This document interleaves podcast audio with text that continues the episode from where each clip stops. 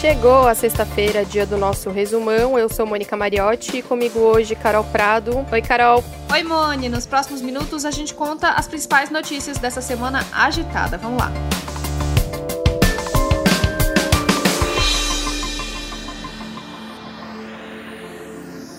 O começo é com uma notícia boa, viu, que a gente esperava há muito tempo.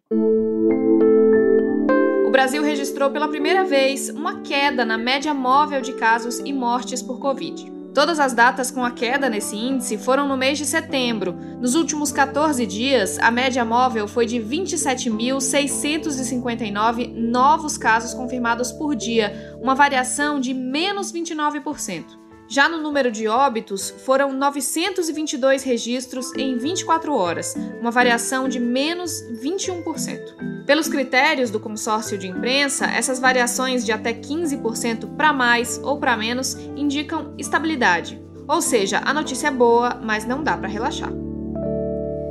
Isso aí, Carol. Segundo cientistas, esses dados devem ser vistos com cautela. A situação de cada estado precisa ser analisada separadamente. É preciso manter todas as medidas de proteção, como o uso de máscaras, distanciamento e isolamento. E só assim que a gente pode manter e até acentuar essa queda. E falando das medidas de proteção, uma pesquisa do IBOP mostrou que a maioria dos brasileiros concorda que as pessoas têm o dever de respeitar os protocolos de segurança para conter a Covid-19. Houve só, para 83% dos brasileiros das classes A, B e C, o uso de máscara deve ser obrigatório em locais públicos. Só que falar é fácil, o feriadão do começo da semana mostrou que não foi bem assim, não. Mesmo com restrições impostas por prefeituras e governos estaduais, o fim de semana prolongado foi de praias, parques e bares com aglomerações pelo Brasil.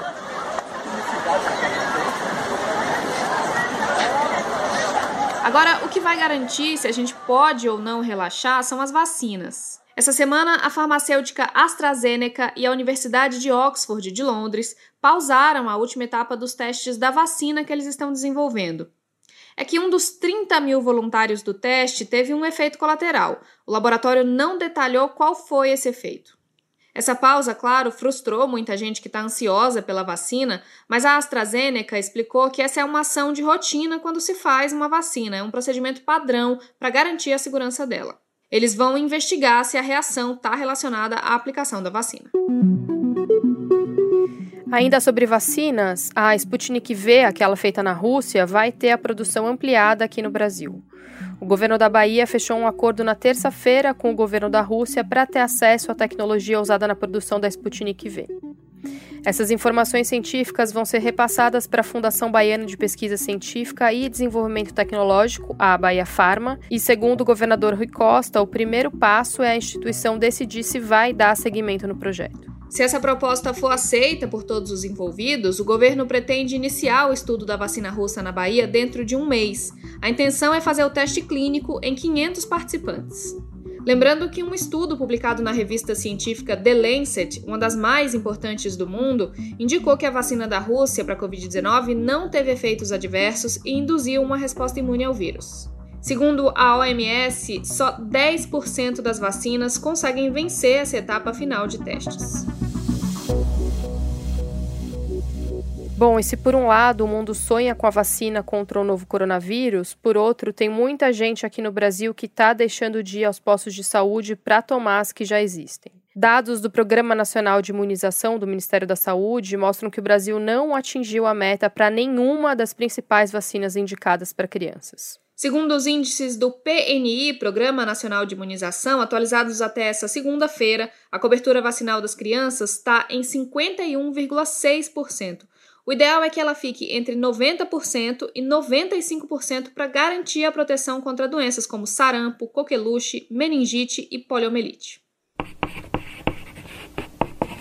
A reabertura das atividades no Brasil também inclui a volta às aulas, é claro. Manaus completou na quinta-feira um mês de retorno das aulas presenciais na rede estadual de ensino.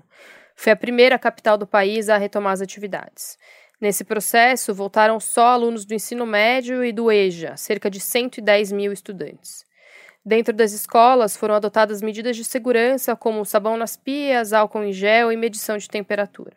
Entre os problemas e desafios apontados por quem está vivenciando essa retomada estão a sobrecarga de trabalho por parte dos professores, os pais com medo do transporte público lotado para levar os filhos para as escolas, que dizem que as regras nem sempre são cumpridas, né? Além do Amazonas, outros cinco estados têm previsão de retomar as atividades na rede estadual nesse ano. O Pará, em outubro, ainda sem dia definido, Rio de Janeiro, no dia 5 de outubro, são Paulo no dia 7 de outubro e Rio Grande do Sul e Santa Catarina no dia 13 de outubro. Cada estado tem um grupo prioritário para essa primeira fase de retorno e no G1 você pode encontrar as regras adotadas na sua cidade.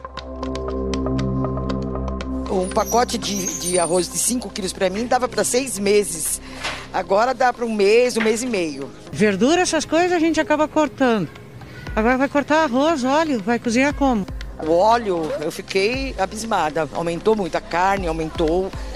Teve um aumento muito grande, sim. Pois é, o preço dos alimentos disparou. A inflação dos alimentos subiu 8,83% em 12 meses. Essa alta não tem um alimento só como vilão. O arroz subiu 19,2% no ano, mas não foi só ele que ficou mais caro, não. O óleo de soja subiu 18,6% no período. Já o feijão preto subiu ainda mais, ficou 28,9% mais caro. Tá bom, mas por que, que tá tudo tão caro, hein? Segundo os economistas, o principal motivo é o dólar alto. Ele incentiva os produtores brasileiros a aumentarem as exportações e isso reduz a oferta no nosso mercado. Além disso, o auxílio emergencial estimulou o aumento do consumo da população mais pobre do país. Esse consumo é formado em grande parte por esses produtos básicos. A classe média, por sua vez, está cozinhando mais em casa, ou seja, caiu a oferta e aumentou a procura por arroz e feijão. Aí ninguém segura o preço, né? E agora, falando de política, na quinta-feira, uma operação do Ministério Público e da Polícia Civil do Rio, que investigam um suposto QG da propina para a liberação de pagamentos na Prefeitura, fez buscas em endereços ligados ao prefeito da capital, Marcelo Crivella, do Republicanos. Os investigadores cumpriram 22 mandados de busca e apreensão e levaram o celular do prefeito. Essa ação é um desdobramento da Operação Hades de março deste ano. O inquérito foi aberto com base na delação homologada pelo doleiro Sérgio Misrahi, preso em 2019 na Operação Câmbio Desligo da Lava Jato.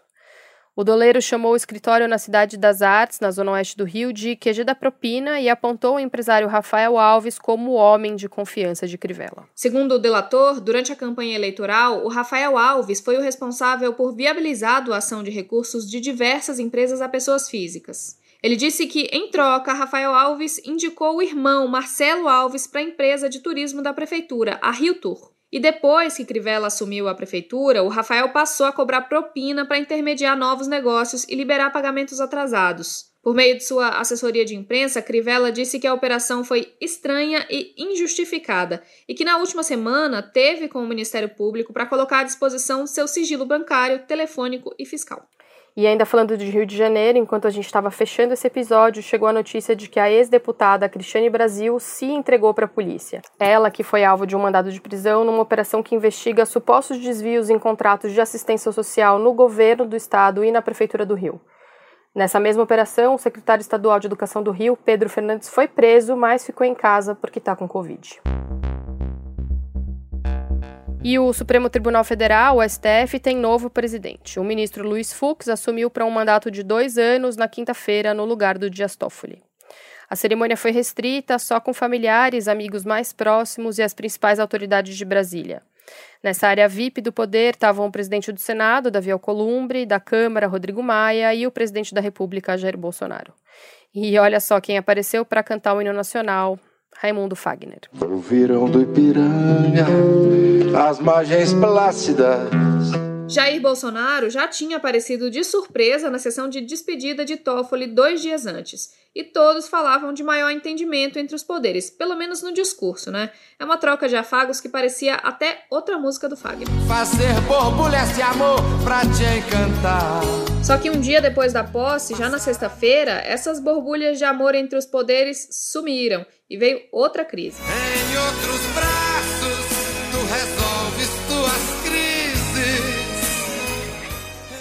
crises. ministro Celso de Mello determinou que o presidente Jair Bolsonaro preste depoimento presencial no inquérito que apura se houve interferência na Polícia Federal. Ele negou que o presidente tenha direito a ser interrogado por escrito, como foi pedido. O inquérito aberto em maio tem como base acusações do ex-ministro da Justiça Sérgio Moro. Bolsonaro nega interferência na PF. No noticiário internacional, vou destacar aqui duas notícias. Primeiro, para o incêndio que atingiu o porto de Beirute, aquele mesmo porto que um mês atrás foi centro de uma mega explosão que destruiu a capital do Líbano, deixou quase 200 mortos e mais de 6 mil feridos. E para os incêndios nos Estados Unidos, que deixaram o céu da Califórnia laranja e forçaram 10% dos moradores do Oregon a deixar suas casas.